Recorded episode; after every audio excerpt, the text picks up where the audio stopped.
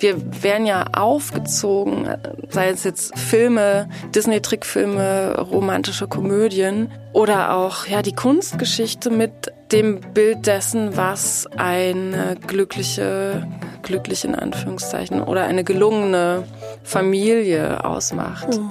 Und das ist so tief in uns drin, weil es, wir sehen kaum etwas anderes. Mhm. Es ändert sich ganz langsam, aber es ist schwierig. Sarah und Mara im Gespräch mit.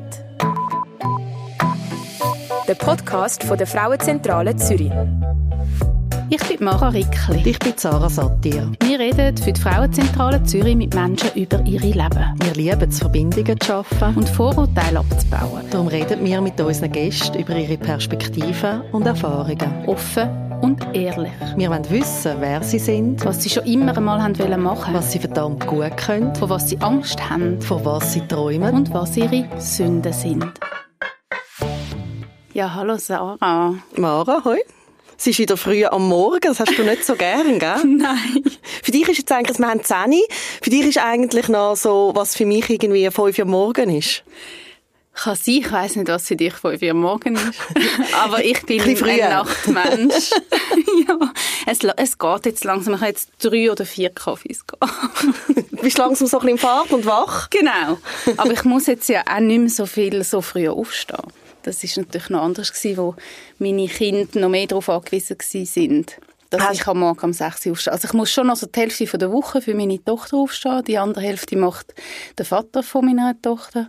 Und für meinen Sohn, der jetzt 19 ist, ist das zum Glück nicht mehr nötig. Also die können ja ewig schlafen, aber ich erinnere mich an Zeiten, wo ich tatsächlich am Sonntag am 8 Uhr am Morgen auf einem Spielplatz gestanden bin und habe gedacht, hm, irgendwie fühlt sich da gerade alles sehr schräg an. Wie hätte das können passieren?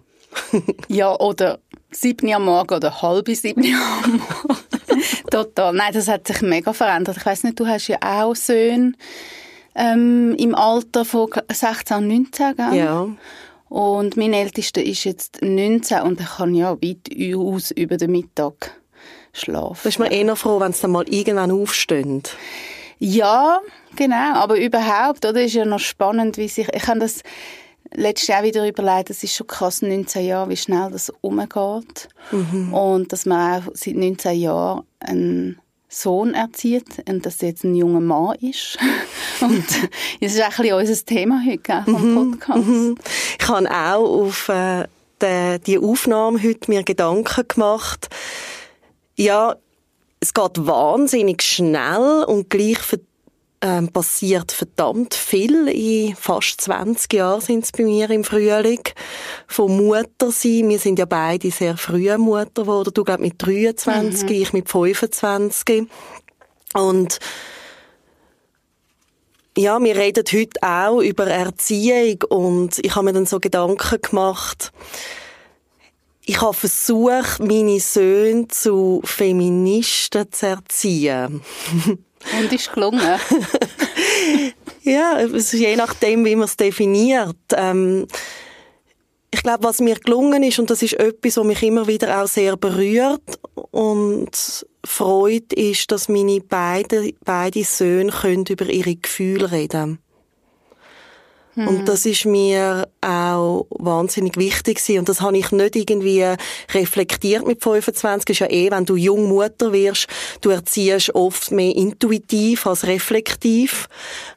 Ich habe das einfach selber, ist mir das immer wichtig gewesen. Ich habe das auch schon zum Glück gelernt, daheim über Gefühle reden. Und mich berührt das gerade bei meinem jüngeren Sohn, der 16 ist, wie er das kann benennen kann, wie er mhm. sich gerade fühlt, wie er Sprache auch hat. Und auch bei meinem älteren Sohn mit der Behinderung, wo ja, er ist, hat, ist autistisch, wo man ja sagt, die haben kein Gefühl. Mhm.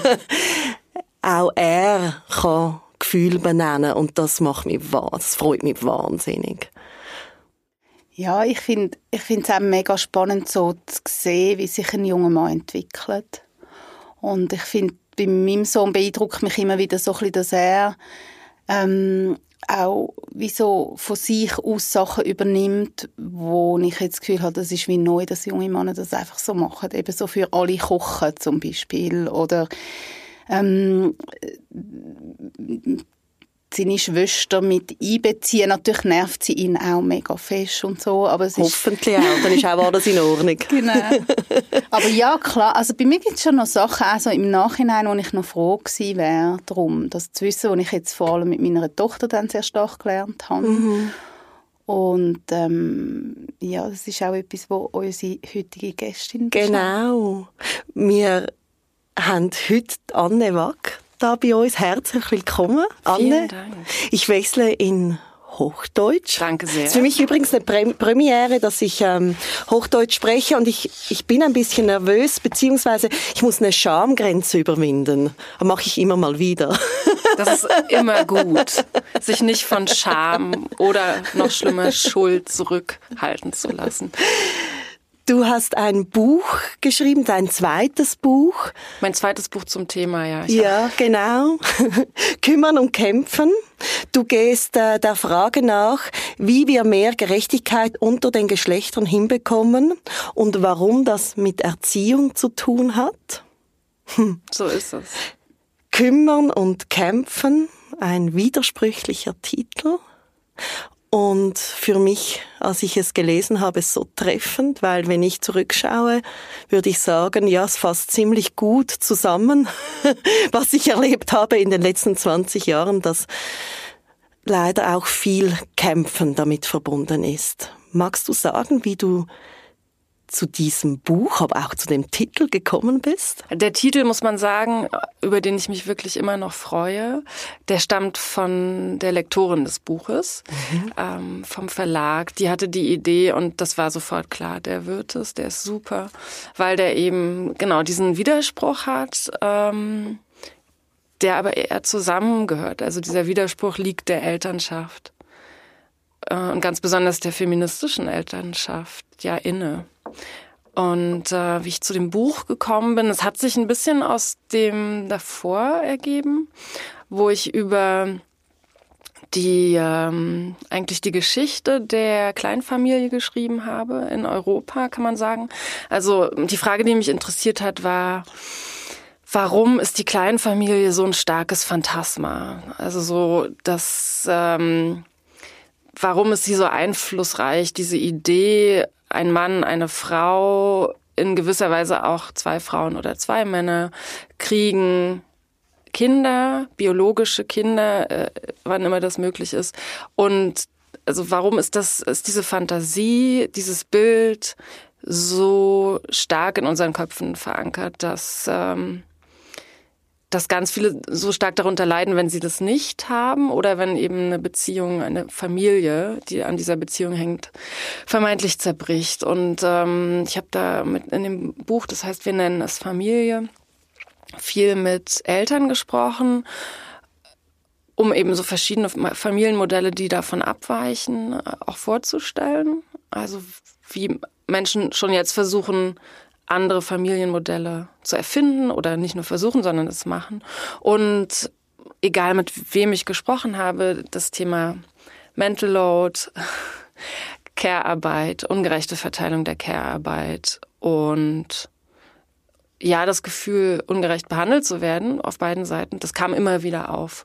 Und dann habe ich mich gefragt, okay, woran liegt es denn, dass ganz viele Frauen mit Sternchen sagen, ich sehe das anscheinend alles. Ich, die Arbeit im Haushalt, ich habe den Kalender im Kopf, mein Mann, mein Partner, aber nicht, das liegt ja nicht daran, dass Männer dazu nicht fähig sind.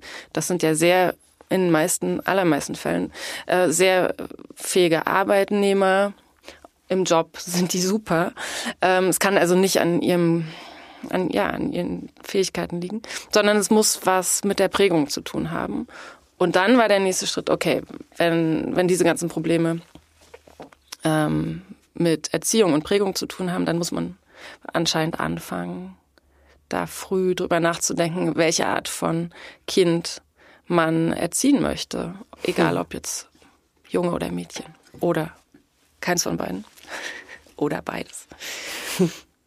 Also wenn Sarah und ich über unsere Söhne sprechen, heißt das ja, dass wir Männer dazu also dass Mütter Männer dazu erziehen können, dass sie diesen Mental Load sehen. Dann stolper ich schon drüber, dass ich sage, die Mütter erziehen. Aber es ist, ist es das, was du schon auch in deinem Buch so ein bisschen bearbeitest? Wie können wir Kinder unabhängig vom Geschlecht dazu erziehen, ähm, ja, dass die Care-Arbeit gerechter verteilt. Ja, unter anderem die Care-Arbeit. Also ich, es geht mir darum, weil das eben wirklich ein Problem ist, ein Problem ist, mit dem sich ja so, so gut wie jede Familie, egal in welcher Konstellation herumschlägt ähm, und ganz besonders eben die Frauen.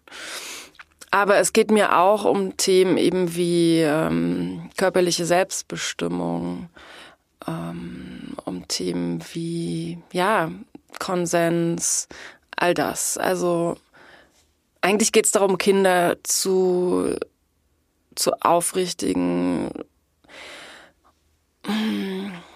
sensiblen und ja, kompetenten Menschen zu erziehen. Um jetzt mal ganz allgemein zu sprechen, aber eben besonders auf diese Themen bezogen, bei denen es clasht oft mhm. zwischen Männern und Frauen, Jungen und Mädchen. Aber wir machen ja ganz, ganz viel unbewusst, oder? Das ist ja auch ja. was, was du in deinem Buch, finde ich, sehr eindrücklich bearbeitest. Dinge, die wir gar nicht merken. Ähm, du hast da recht recherchiert auch, zum Beispiel, wie wir ähm, weiblich gelesene Kinder und männlich gelesene Kinder unterschiedlich lange schreien lassen, wie wir ihr Schreien bewerten, dass wir sie unterschiedlich lange stillen. Magst du dazu ein bisschen was erzählen? Ja, ähm, vielleicht dazu eine kleine Anekdote von gerade eben, als ich hier auf dem Weg war. Ich bin auf der Straße gelaufen, hier in Zürich, und dann ähm, ist ein Mann auf einem Fahrrad, auf einem Rennrad, meine ich, an mir vorbeigefahren. Und der hatte, oder es war ein Mountainbike, also jedenfalls eins mit einer Mittelstange, der hatte auf seinem Schoß sitzen ein Kind. Also so auf dem rechten Oberschen linken Oberschenkel. Kein Fahrradsitz, kein, das Kind war, ich würde sagen, vier. Und fuhr das Fahrrad. Es war eine sehr fragile Konstellation. Klingt so. Ja. ähm, und gleichzeitig dachte ich so, ah, wie cool auch, dass der sich das traut. Sieht, un sieht unsicher aus. Und dann habe ich mich gefragt, okay, was wäre passiert, wenn es eine mhm. Frau gewesen wäre, mhm. die ihr Kind auf dem, so halb auf der Hüfte transportiert, äh, auf dem Fahrrad, das sie ja auch noch steuern und wo sie auch bremsen muss und dann vielleicht an der Ampel es irgendwie in Balance halten. Ähm, ich glaube, ich hätte dieselbe Situation mit einer Frau auf dem Fahrrad sehr, sehr anders äh, interpretiert oder bewertet im ersten Moment. Und das interessiert mich oder hat mich auch interessiert eben im Fall von, von Kindern, wie unterschiedlich wir schon Kinder, abhängig von ihrem ähm, biologischen oder auch sozialen Geschlecht, ähm, bewerten und wie sich das bis in die bis ins Erwachsenen, in die Erwachsenenzeit dann durchzieht, ähm, weil ganz viele, viele Dinge, die mich aufregen im Alltag, haben genau damit zu tun, mit dieser ungerechten Behandlung von, von Männern und Frauen in, ja, in allen Bereichen des Lebens. Und ja, ich fand das wirklich interessant, weil, also wirklich zu schauen, wie das schon in, bei ganz kleinen Kindern ist weil das wirklich unbewusst passiert. Also niemand würde von sich sagen, na, ich mache das ganz absichtlich, dass ich meinen Sohn schneller tröste oder kürzer tröste oder dem Mädchen unterstelle, es ist zu sensibel ähm, wenn es weint, während der Sohn schon einen guten Grund haben wird zu weinen. Das passiert, weil wir eben so geprägt sind, wie wir geprägt mhm. wurden. Und je besser man sich selbst auf die Schliche kommt, glaube ich, desto besser kann man das auch vermeiden. Das sich auf die Schliche kommen. Mhm die Reflexion darüber. Eine Freundin von mir hat letztens im Gespräch gesagt, sie hat äh, einen Jungen und ein Mädchen, äh, die sind sehr nahe beieinander ich glaube, acht und sieben. Und sie ist sich äh, der ganzen Thematik sehr bewusst. Sie arbeitet in diesem Bereich auch von Gleichstellung. Und sie hat mir gesagt, sie erschrecke immer wieder so über sich selbst, wie sie von ihrer Tochter mehr erwartet. Ja. In ganz, ganz kleinen Dingen. Also genau das, was du jetzt beschreibst.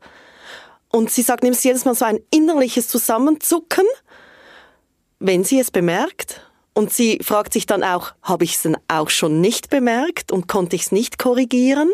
Und wir hatten dann auch ein Gespräch darüber, dass es ja auch was ist, die eigene Reflexion, das überhaupt bewusst zu haben, was viel mit dem eigenen Zustand zu tun hat. Das heißt, wenn ich erschöpft bin, im Stressmodus, dann reflektiere ich weniger. Ja. Beobachtest du das auch bei dir selbst oder hast du das auch beobachtet für dein Buch? Ja, absolut. Also ich habe viel darüber nachgedacht. A, hatte ich immer das Gefühl, in meinem Aufwachsen von meinen Eltern gerecht behandelt zu werden im Vergleich zu meinem Bruder, der zwei Jahre jünger ist als ich, knapp zwei Jahre. Ähm, und ich habe natürlich auch viel mit ähm, Menschen gesprochen, Frauen vor allem.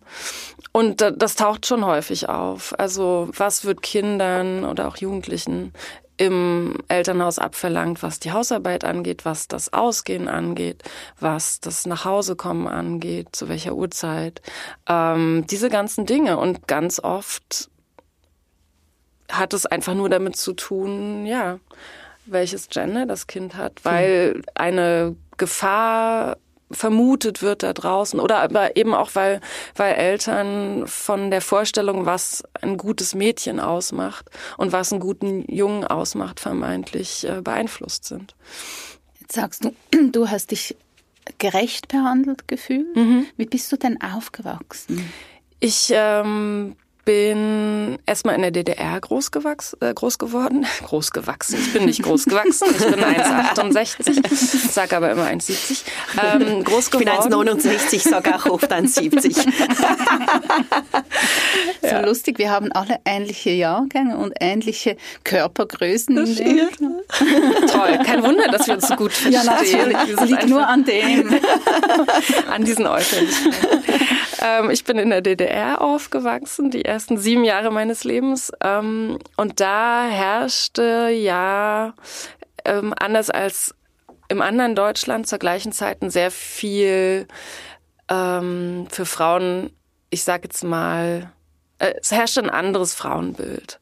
Es gab sowas wie die Hausfrauenehe nicht. Also es gab sicherlich zwei, drei Frauen in der DDR, die, ähm, die ihre Kinder als Hausfrau und Mutter ohne einer Erwerbsarbeit nachzugehen, aufgezogen haben. Aber Frauen gingen arbeiten und auch früh wieder. Ähm, das lag nicht daran, dass die DDR wahnsinnig ähm, ein wahnsinnig feministischer Staat war, sondern dass die Arbeitskräfte gebraucht wurden. Aber das führte gleichwohl dazu, dass es eben eine gute Versorgung äh, gab, also Kitas, eine sehr gute Kita-Situation. Also strukturell, wie gut die Behandlung dann der Kinder da war, lässt sich auch wieder ähm, diskutieren. Aber und was ich auch wichtig und interessant finde, ähm, es gab nicht annähernd ähm, eine so große Stigmatisierung von Alleinerziehenden ähm, sondern wirklich gute, gute Unterstützung für alleinerziehende Mütter und Väter. Ähm, meine Eltern waren sehr jung, noch jünger als ihr beide, hm. als sie äh, Eltern wurden, als sie mich auf die Welt brachten. Ähm, oder meine Mutter brachte mich auf die Welt, mein Vater war dabei, äh, 22 nämlich, und ähm, waren auch nicht verheiratet. Das heißt, meine Mutter galt als alleinerziehend, obwohl die zusammengelebt haben. Und ähm, meine Mutter war immer diejenige, die gearbeitet und das Geld verdient hat. Mein Vater hat auch gearbeitet, aber ähm, eher nicht so viel Geld nach Hause gebracht. Der war Künstler oder ist auch immer noch Künstler. Und meine Mutter als Psychologin äh, und jetzt Therapeutin hat, hat eigentlich immer das Familieneinkommen verdient. Hat aber auch ähm, den Großteil der Kindererziehung verantwortet und sich um den Haushalt gekümmert. Das heißt, mhm. die hat ähm, eigentlich alles gemacht. Und das war ihr ganz lange nicht klar, wie ungerecht das ist. Ähm, da gab es keine keinen Diskurs drüber. Also weder gesellschaftlich, weil das eben häufig so war, dass dann doch alles an den Frauen hing, hängen blieb, ähm, noch privat. Und was es aber unabhängig davon, dass es un ungerecht war, ähm, was das für mich als Effekt hatte, war, dass ich mit einer sehr selbstständigen, durchsetzungsstarken Machermutter aufgewachsen hm. bin. Also die ist bis heute so, dass sie, mh, mm, wenn sie ein Problem hat, einfach schaut, wie sie das für sich lösen kann. Und ähm, mein, mein Lieblingsbeispiel ist immer, sie hat sehr spät, nicht sehr spät, mit vielleicht 30 oder so, aber weil sie so jung war, kam sie mir das so spät vor, hat sie ihren Führerschein gemacht und äh, hat dann das Auto gefahren und ähm, dann hat sie sich ein Buch gekauft und das ist auch sehr 90er Jahre mäßig. Das heißt, danke, ich helfe mir selbst. ähm, so ein Autoreparaturbuch für Frauen, wo man dann, wo so eben sowas drinsteht, wie man mit der Strumpfhose, die meine Mutter nie getragen hat, ähm, den Keilriemen reparieren kann mhm. vom Auto. Also so irgendwie, nein, danke, ich brauche deine Hilfe nicht, ich mache das selber. So, so bin ich aufgewachsen. Hm. Wie ging dein Leben dann weiter? Ähm, dazu muss man sagen, mein Vater hat auch hm, teilweise, ich habe das aber mal recherchiert, hat teilweise die Care-Arbeit übernommen in unserer Familie. Ähm, für das letzte Buch habe ich dann mal nachgefragt, wie das genau war, weil das in meiner Erinnerung und Fantasie und wie das so in der Familie erzählt wurde, immer ein bisschen größer erschien, wie es tatsächlich war. Aber ich glaube, so ein halbes Jahr habe ich als Kind, als Kleinkind im Atelier meines Vaters verbracht, während meine Mutter ihren Abschluss gemacht hat an der Uni. Ähm, das ging dann weiter. Äh, wie stark soll ich springen? Möchtest du jetzt meine Ki Kindheit. Nein. Nein. Also wir, zu, eigentlich schon, aber ja. wir haben so wenig Zeit. Ja. Aber du, du hast dann studiert? Ja, genau. Ich habe, ich bin ähm, relativ schnell ausgezogen, kurz nachdem ich die Schule fertig gemacht habe, nach Berlin gezogen. Dann habe ich studiert Literatur und Musikwissenschaft, war, ähm, habe auch in Paris studiert und ich sage das nur, weil ich da Etude Feminin studiert habe, von dem ich nicht weiß, ob es heute immer noch so heißt. Ähm, ich, man hätte das damals, glaube ich, als Frauenstudien übersetzt äh, oder heute vielleicht Gender Studies, aber das hieß halt damals Etude Feminin. Und da wurde ich das erste Mal so richtig mit theoretischen Texten, ähm, theoretischen feministischen Texten konfrontiert. Lutsche Irigerei. Ähm, das war ein ganz kleines Seminar, da waren, war die Dozentin und drei Studentin. ähm, aber das war, das war toll. Das, das hat viel ähm, so ausgelöst in mir. Ich erinnere mich an einen Text, den wir da gelesen haben. Da ging es um auch die Wahrnehmung lustigerweise von, von Frauen und Männern, wie die sich unterscheidet. Ja, also wenn ähm, zwei Männer sich unterhalten und das wird von außen beobachtet, dann ist die Annahme, die unterhalten sich über wichtige politische, gesellschaftspolitische Themen, während wenn zwei Frauen sich unterhalten, das war sicherlich damals noch stärker als heute, wird angenommen, dass die halt Klatsch verbreiten oder sich über Klamotten unterhalten oder was auch immer. Und da dachte ich so, aha, das habe ich irgendwie, das, das war wichtig. Mhm. Und von da ähm, ging das dann weiter. Ich habe dann angefangen, schon während des Studiums als Journalistin zu arbeiten und ja, irgendwann angefangen, auch über dieses Familienthema nachzudenken. Mm, ja, was, was ist Familie? Was wird als Familie angesehen? Was nicht? Was lassen wir gelten? Warum ist Familie so wichtig? Aber warum ist sie auch ganz häufig so problematisch? Hm. Magst du erzählen, wie du Familie lebst? Ja, sehr gerne. Ähm, ich lebe seit, ähm, lass mich rechnen, jetzt fast 14 Jahren mit meiner engsten Freundin äh, zusammen. Wir haben als Studentinnen-WG begonnen, sind einfach zusammengezogen, weil wir, weil wir sowieso die meiste Zeit miteinander verbracht hatten. Und ähm, das hat super funktioniert. Und jetzt, ähm, ähm, ja, irgendwann wurde sie schwanger zog aus, der WG aus, wollte aber ein Zimmer behalten, um im Fall, dass sie von ihrem vom Kindsvater und vom Kind äh, kurz mal genug hat, dass sie da zurückkommen kann in, in einen Raum, der nur ihr selber gehört. Und ähm, als die Beziehung dann auseinanderging, als das Baby zehn Monate alt war, zog sie mit dem Baby wieder ein in unsere WG. Und seitdem leben wir da zu dritt. Das Kind, es ist ein Junge, ähm, ist inzwischen sechs Jahre alt. Und ich nenne ihn gern mein Co-Kind. Also ich sehe ihn äh, in gewisser Weise als mein Kind an. Ich habe kein biologisches Kind. Ich werde, ich glaube, das kann ich mittlerweile sagen mit 41, ähm, auch kein biologisches Kind mehr haben.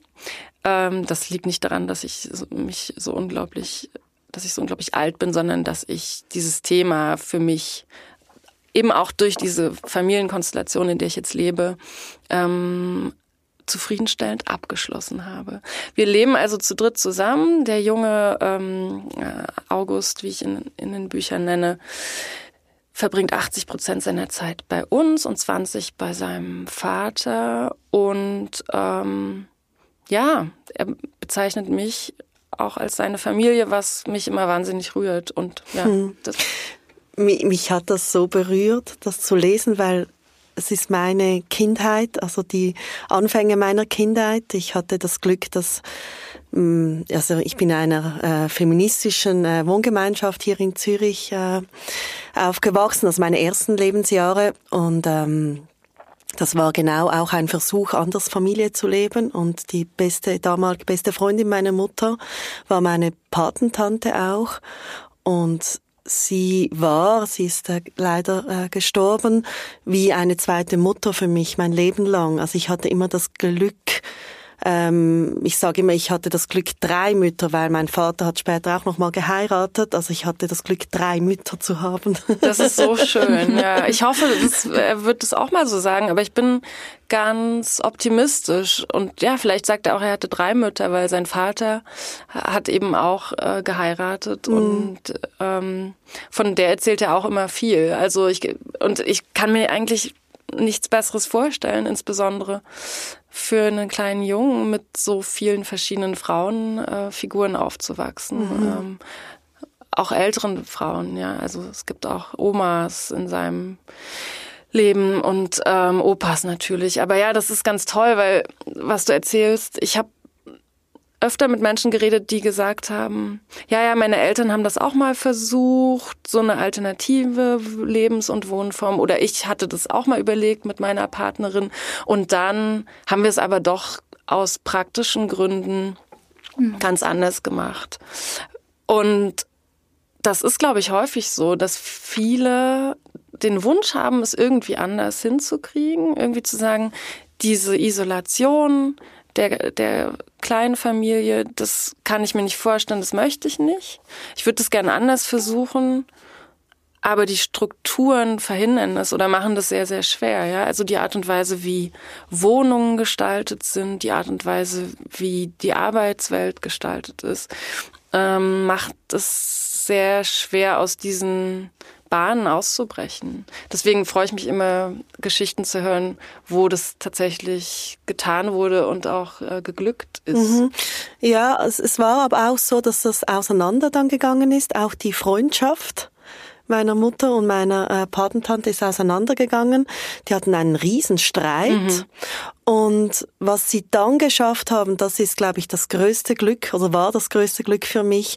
Ähm, sie haben diesen Streit nie über mich ausgetragen, sondern sie konnten gleichzeitig Beziehung mit mir weiterleben. Das ist super. Und das ist wahnsinnig schön. Ja. Das ist ja auch, was man sich wünscht für Eltern, die genau, sich trennen. Ja. Also das ist der Idealzustand. Also es ist nicht ideal, wenn, wenn Beziehungen kaputt gehen, Liebesbeziehungen oder andere. Aber es passiert, das wissen mhm. wir alle. Aber ja, diese Trennung der Eltern, ähm, der Familien, Ebene, sage ich jetzt mal, und der Paar oder in dem Fall Freundin-Ebene, wenn das gelingt, wenn man eben die Kinder da nicht mit reinzieht, dann ist es ähm, ja das der beste Fall. Ich finde, meine Eltern haben das auch ganz gut gemacht, obwohl meine Eltern selber sich äh, oder mir vielleicht da widersprechen würden. Aber die haben sich auch, die waren sehr sehr lange zusammen ähm, und haben sich dann so eigentlich äh, jetzt in meinem oder in unserem Alter, haben die sich getrennt voneinander und ich finde, die haben den Streit von uns Kindern sehr, sehr gut ferngehalten und immer versucht, uns es so einfach wie möglich zu machen. Haben uns auch signalisiert, dass wir natürlich keine Schuld haben, ähm, sondern dass es ihre Sache ist. Und ich würde sagen, sowohl ich als auch mein Bruder, wir sind da maximal unbeschadet rausgegangen. Ich weiß, dass es bei weitem nicht immer funktioniert, aber das ist möglich. Es ist tatsächlich möglich, über seine Verletzungen hinweg zu schauen, momentan, so, ja, wenn es sein muss, momentan, ähm, um trotzdem sowas wie Familie mhm. weiterhin zu ermöglichen. Ich finde das total spannend, was du erzählst, auch über den Versuch. Also ich glaube auch, dass es ja viele Menschen und Familieneltern beschäftigt, ähm, dass sie so erschöpft sind und dass sie irgendwie merken, gerade auch in langjährigen Beziehungen, dass es irgendwie sich nicht mehr so gut anfühlt, immer nur in diesen Kleinfamilienkonstellationen zu sein. Ich, ich selbst habe ja zweimal Kleinfamilie gelebt, mit meinem äh, mit dem Vater meines ersten Kindes, mit dem Vater meines zweiten Kindes. Und dann habe ich ein Nestmodell äh, gemacht und jetzt gibt es dann zwei Wohnungen und, ähm, und jetzt lebe ich ein alternatives Modell mit Frauen, wo ich aber auch noch nicht weiß, ob das dann funktioniert. Und ist, also man sieht, es beschäftigt mich seit 20 Jahren auch intensivst. Und was ich da so spannend finde, ist, was du sagst, die Strukturen, die, die das zum Teil ja auch verhindern. Ähm, oder eben auch, wie, wie können wir zusammen wohnen. Vielleicht dazu noch das Modell, was du ja jetzt lebst. Mhm. Das ist ja nicht es ist eine beste, also es ist eine gute oder beste Freundin. Ich würde schon sagen, es ist nicht deine Partnerin. Nein, nein, nein. Und, und das finde ich eben auch so spannend. Oder wie könnten wir auch in Freundinnenschaften ähm, Familie leben? Wie, wie, wie kann man Kinder aufziehen, unabhängig jetzt nur von biologischer Mutter, Vater? Und auch im Bereich der Menschen mit Behinderungen beschäftigt mich das sehr mhm. stark, mhm. wo ja, die, also schon die Kinder und dann auch die Erwachsenen mit Behinderungen. Es gibt einfach die sehr häufig nur die Lösung der, der sogenannten Institutionen, Heimen. Wie wäre, wie wäre ähm, ein Zusammenleben möglich, ähm, auch ja, in, in Wohngruppen mit, ohne Behinderung und so weiter. Und dann, wenn du das sagst mit den Wohnungen, die aber gar nicht so konzipiert sind, das finde ich mega spannend. Wir, mhm. wir leben eigentlich auch nur schon von der Architektur und von der Einrichtung und wie, wie Städte gebaut sind, wie, wie Wohnblöcke gebaut sind, so dass wir in Kleinfamilien oder in Single oder ja. in Zweier Beziehungen leben. Ja, das geht so weit, dass wenn man in ein Schlafzimmer kommt zum Beispiel, ähm, architektonisch festgelegt ist, wo das Bett zu stehen hat, weil nämlich links und rechts davon Steckdosen sind, damit, also, weil da die, die Nachttischlampe reingehört. Also so in diesen Details. Und ja, ich finde das verrückt und leider wird sich das eben auch nicht ändern, solange nicht für Menschen gebaut wird, sondern für Investoren oder mhm. für, also solange auch nicht Architekten bauen, sondern Baupersonen, Bauherren und Frauen, äh, die ja oft eine andere Vorstellung davon haben, was jetzt gutes Bauen ist, nämlich Bauen, was sich leicht vermarkten lässt. Und leicht vermarkten lässt sich das, was möglichst viele ähm, für richtig erachten. Und, ja. ja, und es ist aber auch so ein Bild, was wir haben, wenn wir Werbung schauen, wenn wir Filme schauen. Man kommt in Familienwohnungen, ähm, da ist ein langer Tisch, da essen alle zusammen, da gibt's das Elternzimmer mhm. und das Kinderzimmer und die Küche und vielleicht zwei Toiletten oder so. Ähm, und das ist es dann auch schon, genau. Ja. Ja, das finde ich immer wieder mhm. faszinierend. Und dann suchen wir das wahrscheinlich ja auch viel eher, wenn wir das überall als das sehen, was, äh, was schön ist. Und, ja, mhm. und das, äh, dasselbe gilt natürlich für Liebesbeziehungen, romantische Beziehungen und Familienkonstellationen. Mhm. Also wir werden ja aufgezogen, äh, sei es jetzt Filme, Disney-Trickfilme, romantische Komödien oder auch ja die Kunstgeschichte mit dem Bild dessen, was eine glückliche, glücklich in Anführungszeichen, oder eine gelungene Familie ausmacht. Mhm. Ähm, und das ist so tief in uns drin, weil es eben, ja, es ist, wir sehen kaum etwas anderes. Mhm. Es ändert sich ganz langsam, aber es ist schwierig. Du beschreibst in deinem Buch, dass Kinder mit, glaube ich, circa vier Jahren stark beginnen, in Mustern zu denken? ja, eigentlich schon eher. Schon eher? Das, ja. äh, es ist so wahrscheinlich auf dem Peak damit vier. Ja. Sie werden fast schon zu Wächter mhm.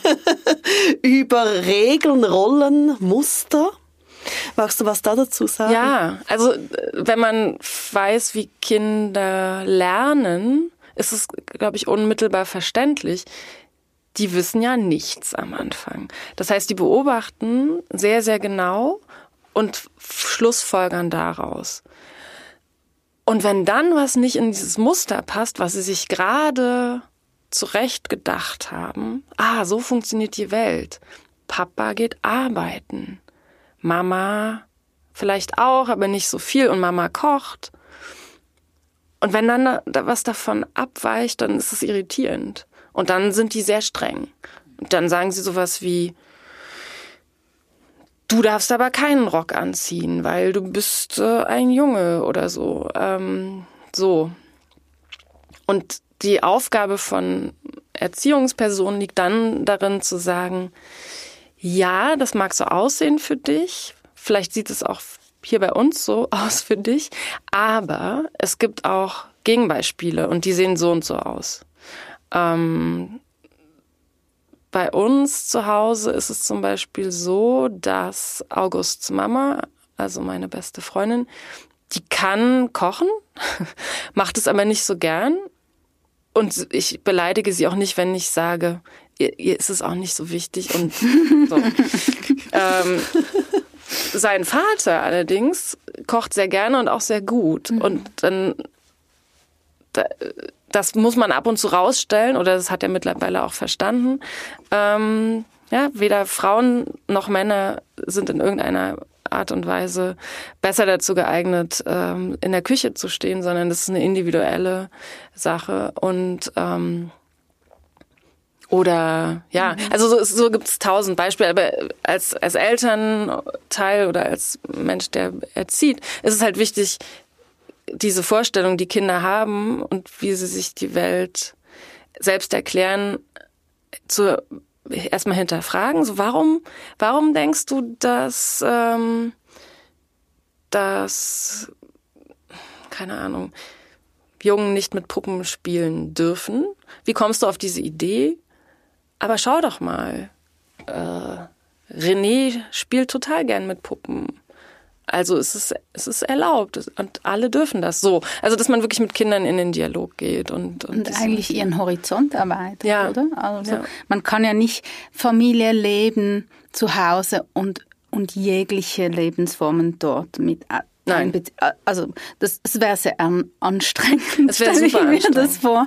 Und aber es findet statt und es ist Teil unserer Gesellschaft und so erweitern wir dann auch ja. den Horizont. Ja, und das kann durch Bücher geschehen oder mhm. durch Serien, äh, die Sendung mit der Maus, was auch immer. Alles, was, was den Horizont erweitert, von Eltern und Kindern, ist, ist gut. Ich habe das versucht, du Sarah auch. Aber ich habe es nicht so bewusst gemacht irgendwie. Es war sehr viel, war intuitiv, ja. würde ich jetzt noch sagen, bei meinem Sohn. Ähm, und was ich auch spannend finde, ist so die Beziehungen, die ich zu den Vätern auch gelebt habe, war eigentlich auch schon intuitiv sehr, ähm, also nicht, der, nicht so den Stereotypen entsprechen, so. Aber, aber wir haben uns das ehrlich gesagt gar nicht überlegt. Der Vater meiner Tochter bastelt einfach viel lieber und geht mit ihr viel lieber auf den Spielplatz, als ich das mache. Und er backt auch Kuchen und all das. Aber ich, ich habe mir ehrlich gesagt gar nicht so überlegt, ob ich jetzt da hm, es war mir nicht so bewusst. Ja, ja, ich denke, wir sind ja beides auch Beispiele für die Theorie von Anne. ähm, wir hatten das Glück, dass wir ja viele von, also viele feministische Werte schon äh, als Kind auch mitbekommen haben und dann die auch intuitiv umsetzen konnten. Ja. Ähm, trotzdem hätte mir, mhm. äh, mir hätte es sehr geholfen, wenn ich Ach, wenn es schon mehr solche Bücher gegeben hätte damals, ähm, weil was ich glaube, was meine größte Herausforderung war in der Mutterschaft, war, dass ich das Gefühl hatte, ich muss es alleine schaffen. Mhm.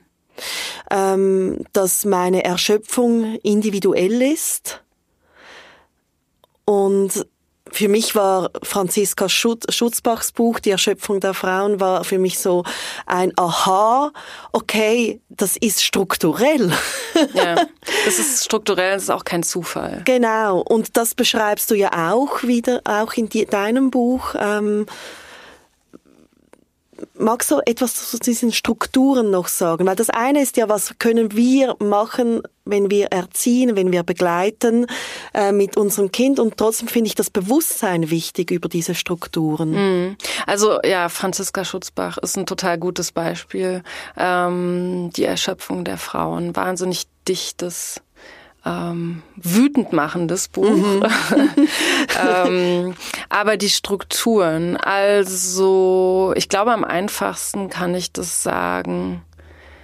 Ähm, und ihr müsst mich stoppen, wenn das, äh, wenn das nicht ist, was ihr meint, aber die Einteilung der Welt eigentlich in zwei zwei Seiten, die auch miteinander unvereinbar sind. Ähm, und das ist auf der einen Seite das Weibliche, die weibliche Sphäre und auf der anderen Seite die männliche. Und die weibliche zeichnet sich dadurch aus, dass sie sich, ähm, oder sagen wir einfach Frauen, Frauen sind für alles zuständig, was mit, den, mit der Sphäre des, des Heimes äh, in Zusammenhang steht, also der Haushalt, die Kindererziehung und die Reproduktion. Ähm, und die, der Mann geht eben raus in die Welt und arbeitet und kommt nur nach Hause, um sich zu erholen von der Produktion. Und so ist die Welt grob äh, unterteilt seit äh, eigentlich seit der Kapitalismus äh, erfunden wurde. ähm, und ähm, dazu gehört eben, dass, dass Männer diejenigen sind, die nehmen in dieser Welt. Ja, denen steht die Fürsorge der Frauen zu und die nehmen sie und die Frauen haben diese Fürsorge zu geben ähm, und auch alles andere zu geben, also ihre Sorgen, ihren Körper, ähm, alles. So, das das ist der grobe der der gro die grobe Struktur. Das geht so weit. Ich war neulich mal bei jemandem zu Gast und da hat der äh, Vater äh, meiner Freundin, bei der ich war, gesagt, also Frauen in der Politik, das sind für mich keine Menschen mehr. Ja, das ist die Folge dessen. Also Frauen, mhm. die sich das, das Recht, die Frechheit herausnehmen, in die Politik zu gehen und Dinge zu gestalten und sa zu sagen, was ihnen nicht gefällt, die haben praktisch ihr Menschsein verwirkt. Krass. Ähm, ja, mhm. das, das war der Hintergrund dieser Aussage. Das sind halt, ich weiß nicht, was die dann sind in, in den Augen dieser Person, aber keine Menschen mehr. Ja, weil die die Rolle ver, verlassen haben. Die geben nicht mehr, die nehmen. Die nehmen sich Platz, die nehmen sich eine Stimme. Ähm, Und auf die andere Seite, weiß ich zum Beispiel, mein Vater war ja hauptsächlich ähm, und war viel mehr zu Hause auch.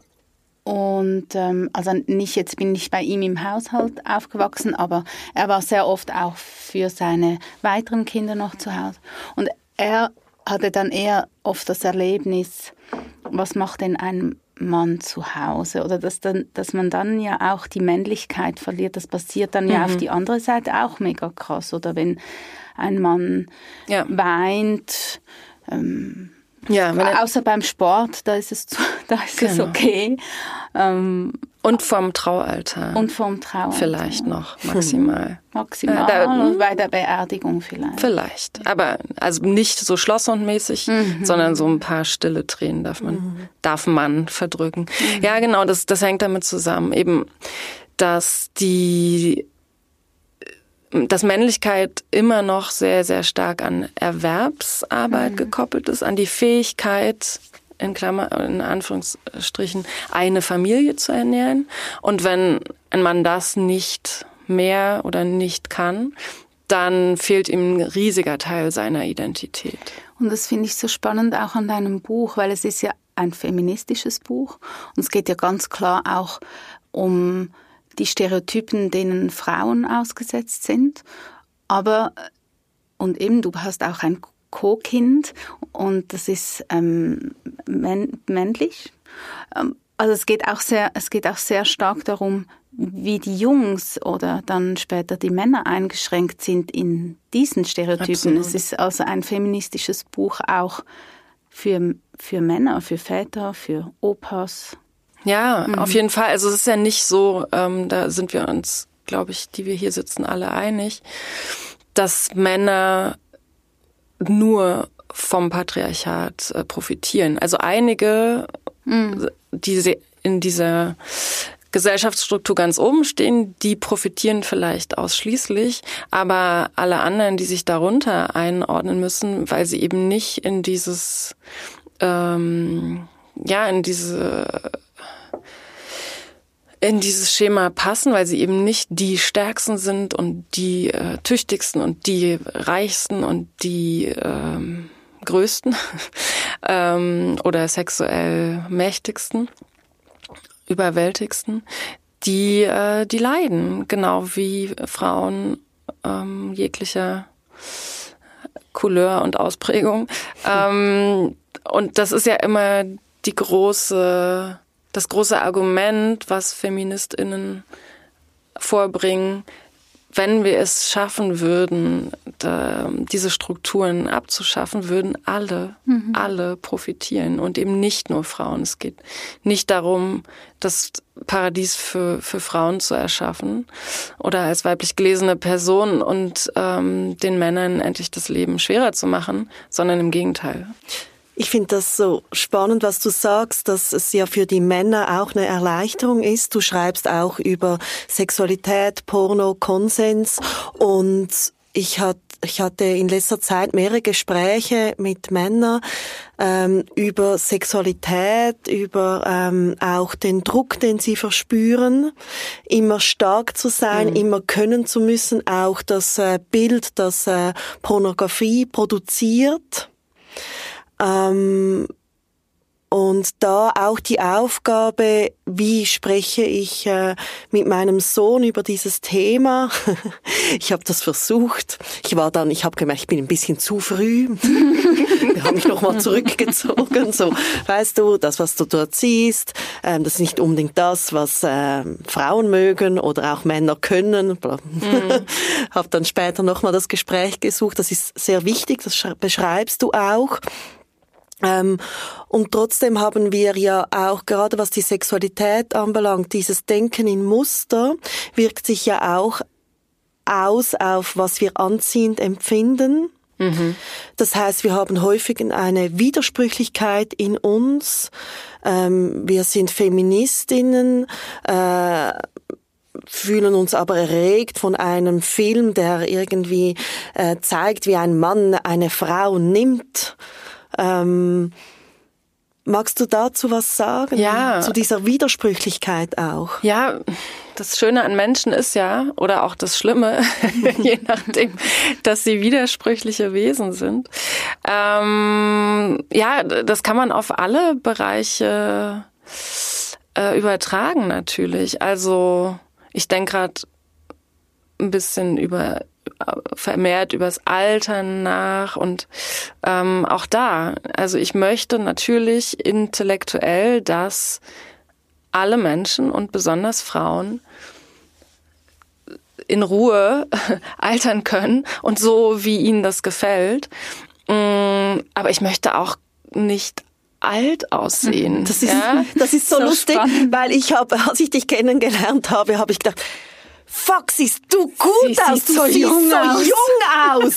Und, und das ist so lustig, oder? Genau das, was du beschreibst, dass ich dann denke, es ist ja scheißegal. Ja, oder So. ich habe neulich was Tolles gelernt, ähm, wenn wenn man sowas gesagt bekommt, Mann oder Frau, du siehst aber gut aus. In Klammern ist ja immer für dein Alter, zu sagen vielen Dank, aber ich versuche meinen Selbstwert nicht an mein Aussehen zu knüpfen. Es freut mich natürlich, das zu hören, aber dann denke ich immer, ich danke, aber ich versuche meinen Selbstwert nicht daraus zu ziehen, dass ich für mein Alter jung aussehe. Ähm, so, da diese diese Gedanken, ja. Ähm, aber ja, natürlich. das, es diese steckt in uns, Widersprüchlichkeit. steckt uns, in Könnten uns wir drin. einen ja. eigenen Podcast nochmals eine Stunde neu über das das finde ich schon auch. Und, und, und spannend, also du schreibst auch über die, dass es so wichtig ist, dass, ähm, dass äh, weiblich gelesene äh, Kinder lernen, ihre Vulva zu benennen oder die Form der Klitoris natürlich auch. Die Form und die Ausmaße. Die, die Ausmaße, genau. Das müssen auch Erwachsene erstmal lernen. und warum dieses Wissen ähm, äh, direkt mit dem Patriarchat zusammenhängt. Ja, ähm, naja, man kann ja sagen, nur für das, wofür man Worte hat, oder über das kann man überhaupt erst nachdenken und auch sprechen. Ja, wenn ich das Gefühl habe, ich habe so viel zu tun, mein Kopf platzt, weil ich an so viel denken muss. Warum ist das denn so? Beziehungsweise ich nehme es als gegeben hin und dann kommt jemand, wie das vor ein paar Jahren äh, der Fall war, und sagt, hört mal, ich glaube, wir sollten das Mental Load nennen, was du da empfindest. Erst seitdem haben wir diese Diskussion über Mental Load, seit wir diesen Namen haben. Und man kann, Mann, Frau, Kind, kann nur über den eigenen Körper nachdenken und auch was, was möchte ich mit dem, was möchte ich nicht mit dem, wenn, wenn ich dafür Begriffe habe und Worte. Und äh, wenn wir über sowas wie Konsens reden oder auch ähm, ja alles andere, Schmerzen, die man im Körper empfinden kann oder Unzufriedenheit oder auch Zufriedenheit und Freude, dann muss man das natürlich benennen können. Also das ist die Idee dahinter. Und deswegen ähm, heißt der Penis in unserem Haushalt Penis. Und ähm, August weiß mit seinen sechs Jahren, das wusste er aber auch schon mit vier, dass Frauen, äh, zumindest die in seinem Haushalt, ähm, Regelblutungen haben und warum diese kleinen weißen ähm, Schaumstoff, nicht Schaumstoff, ähm, äh, Ba- Baumwoll, was diese kleinen Baumwoll-Dinger da neben dem Klo zu bedeuten haben und so, weil uns das einfach wichtig ist, dass er, weil, wenn er schon mit Frauen aufwächst, mit mehr als viele andere Kinder, dass er damit vertraut ist von ganz früher Kindheit. Das, Weil er wird möglicherweise mal mit Frauen zu tun haben in seinem Leben.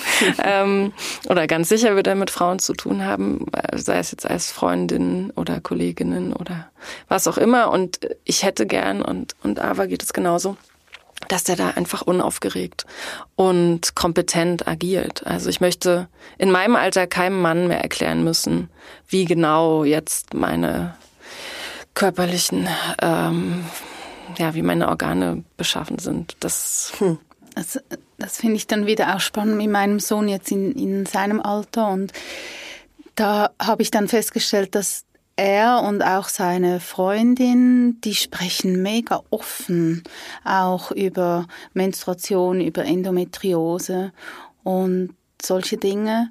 Und dann bin ich dann manchmal selbst erstaunt, dass es anscheinend doch fruch, fruchtet. Das ist so weil, schön. Weil ich finde, zwischendurch, und das finde ich noch wichtig, möchte ich zum Schluss, wir sind schon fast am Schluss, Fast. ich könnte wirklich noch viel länger sprechen. Wir laden die Ähm, Anne wieder ein. Ja, wir laden die Anne nochmals ein. Ich finde auch. Die schreibt ja sicher weiter. absolut. Ich ähm, sitze schon gedanklich zumindest an einem neuen Buch, aber ja. Ja, und, und wir haben ja auch erfahren, dass sie Zürich nicht kennt und wir müssen ihr einfach das schöne und Zürich noch Ich habe auch erfahren, dass sie auch so gerne tanzt wie wir. Ah, wirklich? Wir müssen mit Anne tanzen ja, gehen. also gehen wir, wir, wir, haben, wir müssen noch so mit so vielen Menschen, ja. wir müssen sie einfach alle zusammen machen, mitnehmen, eine Riesenparty ja, genau. feiern und tanzen. genau. Ja, nein, was ich, was ich einerseits sehr wichtig finde, ist, ist so diese Sprache finden für das, was ich ja fühle. Und das empfand ich zumindest auch in der Erziehung ähm, irgendwann dann auch als vor, also nein, mit der Erfahrung der Erziehung habe ich gemerkt, dass das ja was nicht stimmt irgendwie so eben diese individuelle Erschöpfung, aber dann auch, wo man so ansteht, wie erkläre ich das jetzt meinem Sohn mit der Menstruation oder wie wie wie nennen wir jetzt die Geschlechtsteile und darin eigentlich eine Riesenchance für mich selbst mhm. steckt und ich so mit dem Muttersein und mit dem Familie und Beziehungenleben gemerkt habe, das ist ja auch enorm gut für mich, mich mit dem auseinanderzusetzen und auf so meine inneren kritischen Stimmen, meine Biografie, meine Prägung, Sozialisierung zu stoßen und mich entwickeln zu können. Das finde ich so ein irgendwie auch so oder viele sagen ja so, du bist jetzt Mutter, was machst du denn sonst noch so? Ja, aha, okay, aber ich bin schon Mutter, aber ich, und klar, ich erziehe und es ist streng und so, aber ja, es ist auch ein Selbsterfahrungstrieb ja, und es ist irgendwie äh, Therapie. ähm, nicht, dass meine Kinder meine TherapeutInnen sind, so meine ich das überhaupt nicht, aber es ist so dieses, ja, ich muss mich ja, wenn ich das machen möchte, wenn ich meine Kinder ähm, zu ethisch-moralischen Menschen ähm, erziehen möchte, muss ich mich ja mit mir auseinandersetzen. Ja, das ist ja auch das Schöne. Ja. Also ne, man sagt so ein bisschen kitschig, mit jedem Kind wird auch eine Mutter geboren. Mhm.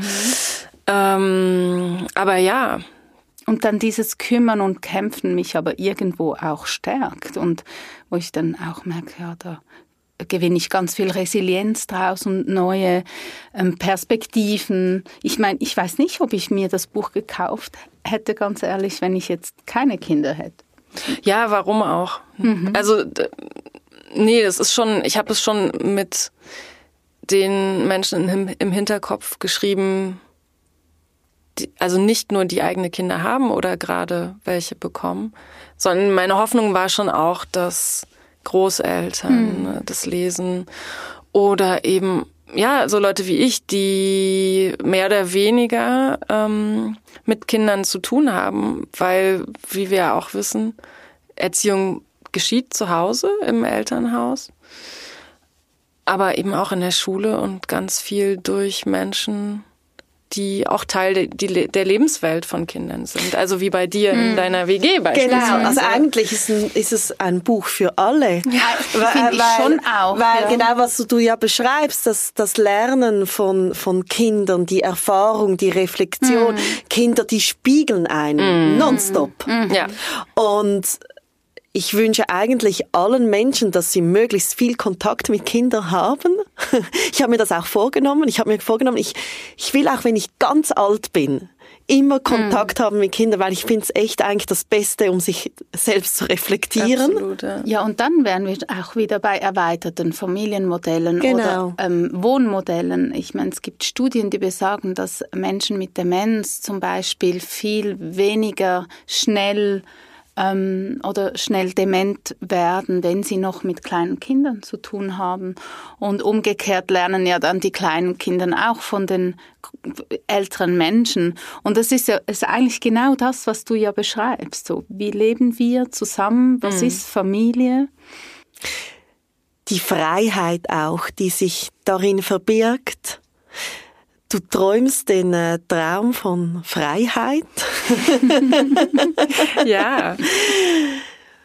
Und darin gibt es ja sicher auch äh, manchmal das Hadern oder auch den Frust. Ich würde aber gerne das Gespräch abschließen mit der Hoffnung.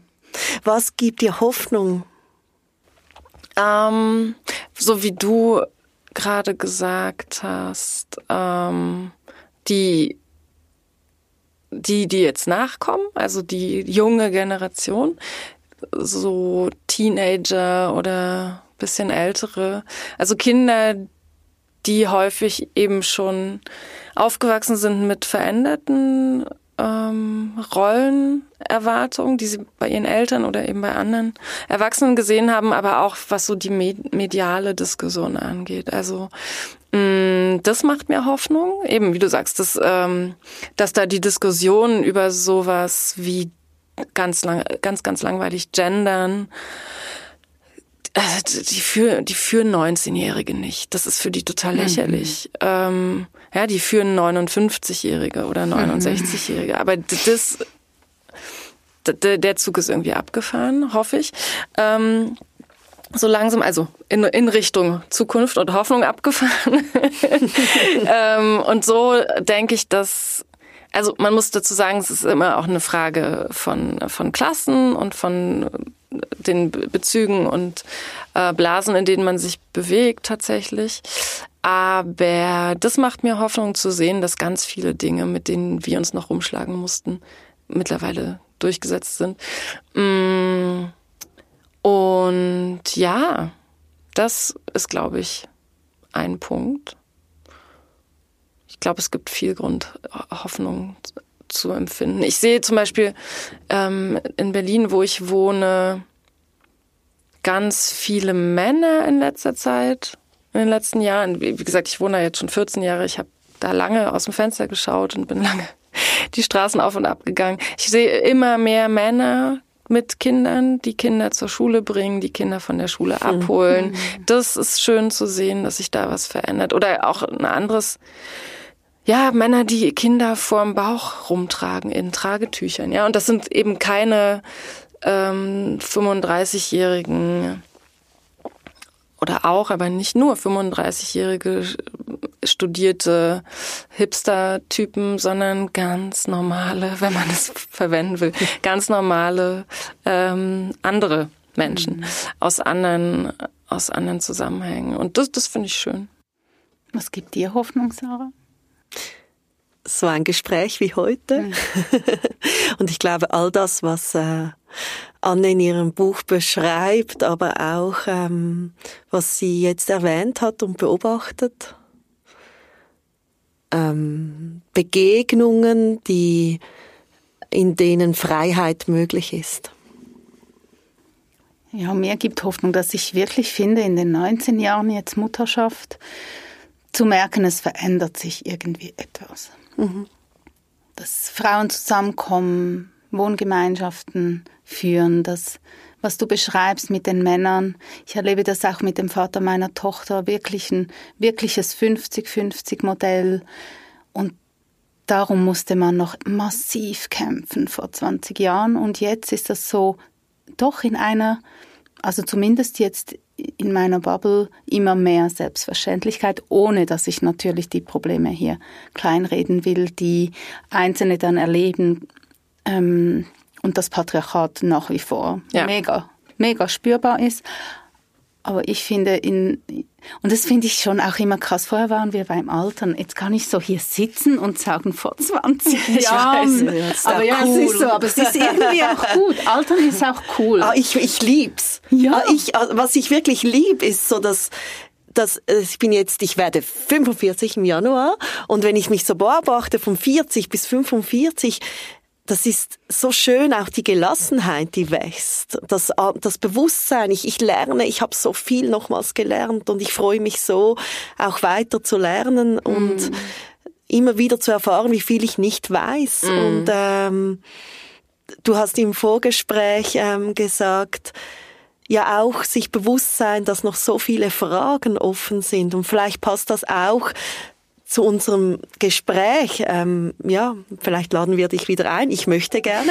Ich möchte auch. Schreib unbedingt weiter. danke. Und ich danke dir für deine Arbeit, Anne, und für diese Bücher. Ähm, ja, mein Horizont haben sie definitiv erweitert und meine Hoffnung auch nochmals größer gemacht. Ich das danke dir für dieses wunderbare Gespräch. Schön Dank warst du euch. hier. Schön. Danke dir.